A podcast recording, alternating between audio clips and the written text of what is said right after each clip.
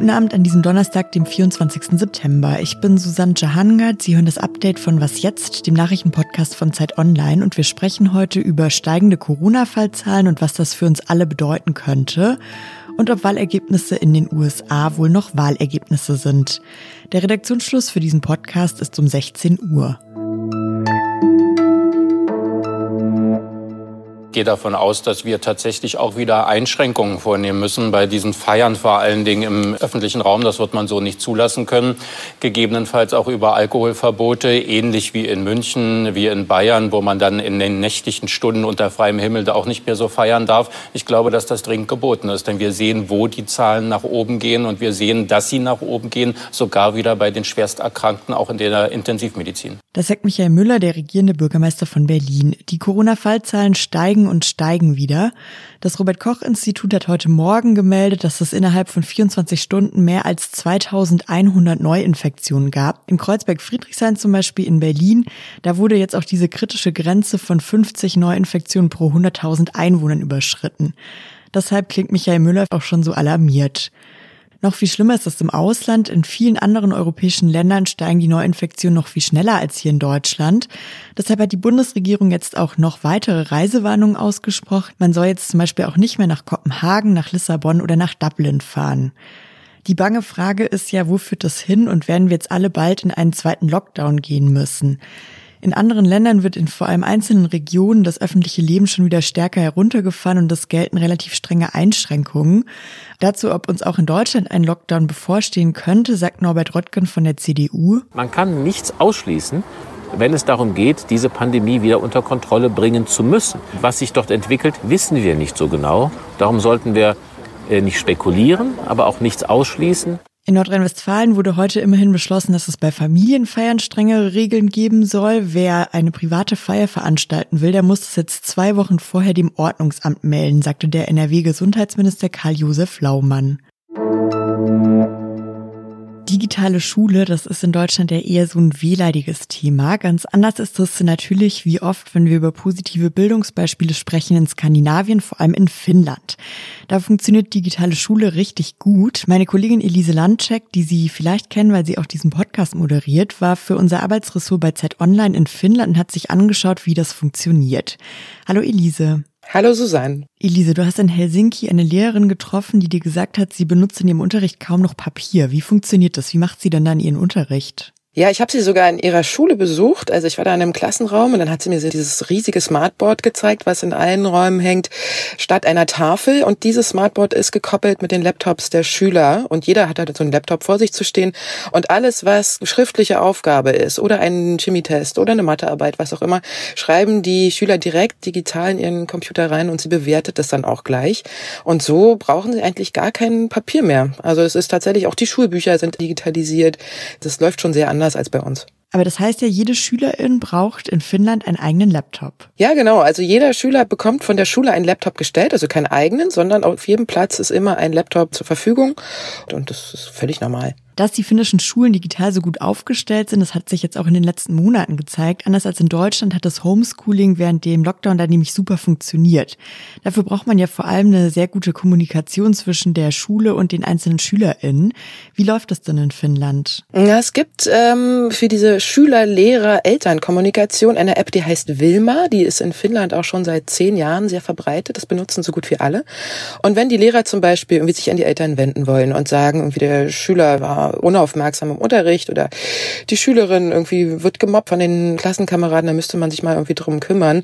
Dann schreiben die das direkt an die Eltern, aber sie verteilen auch die Hausarbeiten irgendwie über die App und auch die Zensuren sind da irgendwie einsehbar, sowohl für die Schüler als auch für die Eltern. Also das ist wirklich so ein multi-optionaler Kommunikationskanal, der extrem praktisch ist und der auch den Eltern irgendwie das Leben erleichtert, weil sie halt nicht ständig irgendwie nachfragen müssen, sondern man hat es dann gleich irgendwie auf dem Bildschirm. Vielen Dank, Elise. Vielen Dank, Susanne. Und den ganzen Text finden Sie im Arbeitsressort von Zeit Online und verlinkt hier in den Show Notes. Wir haben hier ja, man kann das nicht oft genug sagen, das große Glück, dass wir in einer Demokratie leben. Wenn jemand gewählt wird, dessen Ansicht nicht blöd finde, dann kann ich mich zwar ärgern, aber ich kann eigentlich nichts daran ändern, denn ein Wahlergebnis ist ein Wahlergebnis. Dass das auch so in den USA ist, ist eine Selbstverständlichkeit. Jetzt hat aber gestern Präsident Donald Trump eine komische andere Andeutung gemacht. Ein Journalist hat ihn gefragt, ob er bei einer Niederlage zusichern könne, dass er die Macht friedlich übergeben werde. Und Trump hat darauf lediglich geantwortet, nun, wir werden sehen, was passiert. Ja, was könnte denn passieren? Christiane Lemke ist Politikwissenschaftlerin und USA-Expertin an der Leibniz-Universität in Hannover und hat zu dieser Aussage von Trump folgende Einschätzung. Also zwei Dinge haben sich verändert. Das eine ist, Donald Trump zweifelt ja die Legitimität der Wahl an, falls die Demokraten gewinnen. Und dieses Untergraben von Legitimität schon im Vorfeld, äh, das haben wir eigentlich so noch nicht erlebt bei Präsidentschaftswahlen. Und das Zweite, was auch anders ist, dass diese Wahl ja auch stattfindet in einer gesellschaftlich sehr angespannten Situation, in der sehr viel Gewalt auch stattfindet. Und zwar äh, nicht nur wegen der Rassenunruhen und der Polizeigewalt, sondern eben auch durch Bürger, die sich selbst bewaffnen, weiße Milizen, die auftreten. Und auch das ist eine gewisse Drohgebärde mit Blick auf den Novemberwahlkampf. Auch da gab es neue Entwicklungen. Gestern Abend haben wieder in vielen Städten in den USA viele Menschen gegen Rassismus protestiert. In Kentucky wurden dabei sogar zwei Polizisten angeschossen. Inwiefern sich das immer weiter zuspitzt und was das für Auswirkungen auch rund um die Wahl haben kann, dazu sagt Christiane Lemke. Also meine Befürchtung ist gewachsen, dass diese Wahl umstritten sein wird. Bürgerkrieg sehe ich nicht, das wird ein bisschen übertrieben, aber ich sehe schon einen längeren und umstrittenen Auszählungsprozess der Stimmen äh, der sich über den Wahltag hinausziehen wird und auch Kontroversen um die Auswertung der Wahl. Es sei denn, einer der beiden Kandidaten gewinnt haushoch und eindeutig am 3. November. Was noch? Now we're gonna move slowly towards our screen and just wham, wham, we're gonna jab. Was hören wir da? Ja, genau, ein Fitnessvideo. Aber was hat er gesagt? So, if you got a heavy frying pan. If you got a heavy fried pan, eine schwere Bratpfanne? Ja, eine schwere Bratpfanne. Weil das ist der Ton zu einem Video, das ohne Hanteln irgendwelche fancy Bänder und sowas auskommt. Es ist ein Fitnessvideo von dem Trainer Corey Wharton Malcolm und der trainiert mit dem, was man zu Hause hat. Wasserkocher, Kochlöffel, Schüsseln. Die schwingt er über den Kopf, boxt damit in die Luft, stellt sie auf den Boden, nimmt sie wieder hoch, man dreht sich damit und trainiert eben so seinen Bizeps, seinen Trizeps, seine Oberschenkelmuskeln und was wir sonst alles haben und trainieren können. Die Videos lädt er bei Instagram hoch, dort heißt er BitBeefy. Das verlinke ich natürlich gerne in den Show Notes. Das Beste an den Videos ist eigentlich, dass er sich nicht richtig ernst nimmt, sondern man die ganze Zeit mit ihm lachen muss, während man mit der Bratpfanne durch die Luft boxt.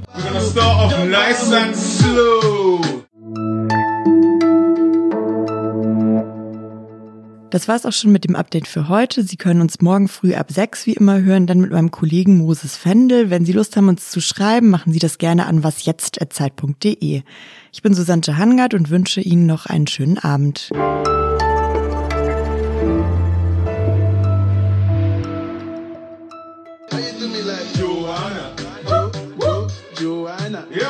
Ich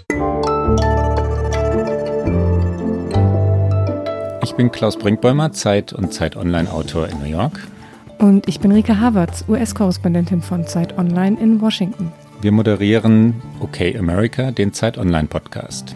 Bis zur Wahl, jede Woche, immer donnerstags.